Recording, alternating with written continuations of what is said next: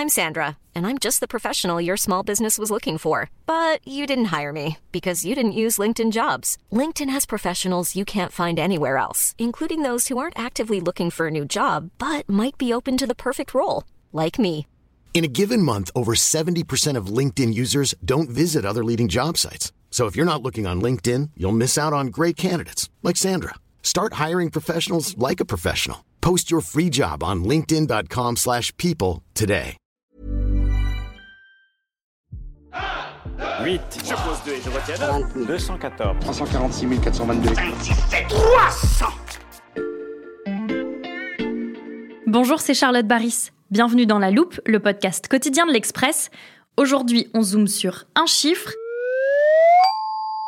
7 millions, c'est le nombre d'immigrés qui vivent en France. Et ce chiffre, il apparaît dans une enquête de Loredane Binet, journaliste au service vidéo de l'Express. Elle est donc avec moi en studio pour expliquer cette donnée. Bonjour Loredane. Bonjour Charlotte. Alors que la loi immigration de Gérald Darmanin est en cours d'examen à l'Assemblée nationale, tu t'es intéressée aux chiffres de l'immigration en France depuis près d'un siècle. Mais pour commencer, Loredane, on a besoin d'une petite définition. Qu'est-ce qu'on entend par immigré? Eh bien, je vais te donner la définition de l'INSEE. Tu sais, c'est l'Institut national de la statistique et des études économiques. Mhm. Donc, il nous dit qu'un immigré, c'est une personne d'une nationalité étrangère, née à l'étranger et qui réside aujourd'hui en France. Cela implique une chose, même si un immigré obtient à un moment donné la nationalité française, eh bien, il est toujours considéré comme un immigré. Mhm. C'est très important à avoir en tête. C'est parfait, avec cette base, on va pouvoir avancer dans notre décryptage. Ce chiffre de 7 millions d'immigrés vivant en France, c'est pour quelle année? Alors c'est pour 2022, c'est un arrondi, et en proportion de la population française, les immigrés représentent 10,3%. 10,3%. Face à cette donnée, certains disent qu'on accueille trop d'immigrés. On entend beaucoup la phrase « la France ne peut pas accueillir toute la misère du monde ». Mais si on compare avec nos voisins européens, où se situe la France? Plutôt loin derrière. Sur les 27 pays européens, la France est le 16e qui compte le plus d'immigrés. Mhm. J'ai quelques chiffres pour comparer si tu veux. En Allemagne et en Belgique, on est approximativement à 18% d'immigrés, 15% en Espagne et presque 11% en Italie. Et comment a évolué ce nombre d'immigrés en France? Eh bien, il y a eu une augmentation.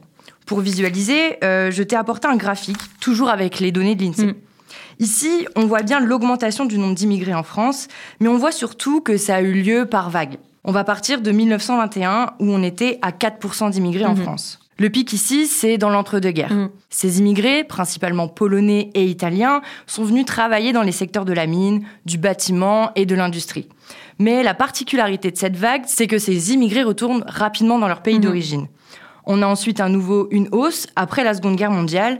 Et là, ce sont des Italiens, des Espagnols, des Portugais, puis aussi des Maghrébins qui participent à la reconstruction du pays.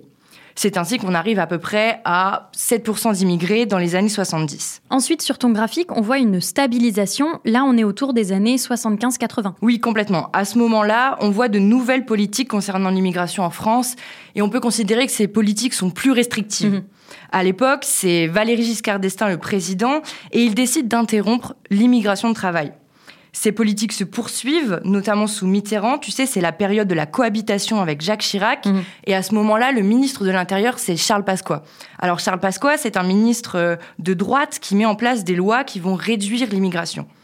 Bilan de 1974 à 1997, la politique migratoire est très dure. On voit donc euh, que l'immigration est très stable, elle n'augmente plus et se fixe autour de 7, 7,5%. Et l'augmentation qu'on voit ensuite sur la courbe, à quoi ça correspond? Là, on est en 1997. C'est l'arrivée de Lionel Jospin en tant que Premier ministre Mhm. et il fait sauter une bonne partie de ces lois considérées comme restrictives. Par exemple, on rétablit le droit du sol, euh, c'est-à-dire qu'à partir du moment où on est en France, on obtient la nationalité française. Avant, il fallait en faire la demande Mhm. et elle était acceptée euh, à la majorité de la personne. On met aussi en place un nouveau processus de régularisation. Mhm. Résultat, en cinq ans, on constate une hausse de la part des immigrés en France de plus de 1%.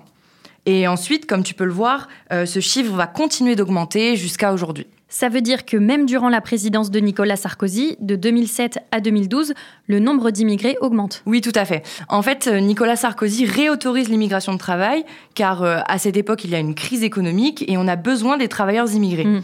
Mais il veut absolument euh, contrôler l'immigration. Alors on parle d'immigration choisie au lieu d'une immigration subie, et c'est là qu'on met en place un système de quotas. On voit donc des autorisations, tout en durcissant la loi sur la régularisation des sans-papiers ou le regroupement familial. Mm. En 2014, on passe les 9% d'immigrés en France, puis cette proportion continue d'augmenter jusqu'à atteindre les 10,3% aujourd'hui. Dans ton enquête, j'ai également noté une phrase, Loredane, La France est le plus ancien pays d'immigration d'Europe. Et c'est le musée de l'histoire de l'immigration qui le dit. Au XIXe siècle, alors que les Anglais, les Irlandais, les Allemands, les Scandinaves et les Italiens quittent en masse l'Europe pour s'installer en Amérique, la France accueille des centaines de milliers de Belges, d'Allemands, d'Italiens et d'Espagnols. Mmh. En fait, la France a besoin de bras pour s'industrialiser, car on voit un recul de la fécondité depuis 1750. Mmh.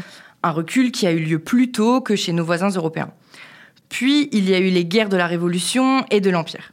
On peut même préciser qu'en 1930, l'Hexagone comptait le plus fort taux d'étrangers au monde. Mhm. Et j'aimerais ajouter une donnée intéressante pour comprendre ces évolutions. Bien sûr, je t'écoute. Alors en fait, la loi Darmanin, ce sera la 29e loi sur l'immigration depuis 1980. Mhm. C'est énorme et ça montre à quel point c'est un sujet dont les débats ne datent pas d'hier. Et grâce à tous tes chiffres, on est allé au-delà des débats politiques sur l'immigration. Merci Loredane pour tes explications. Merci Charlotte, à bientôt. Loredane Binet, journaliste au service vidéo. On peut découvrir le graphique et encore plus de données et d'analyses dans ton enquête. Elle est disponible sur la chaîne YouTube de l'Express et sur le site l'express.fr.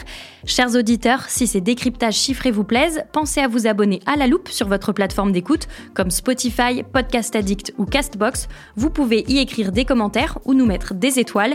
Cet épisode a été monté par Léa Bertrand et réalisé par Jules Cro. Retrouvez-nous demain pour passer un nouveau sujet à la loupe.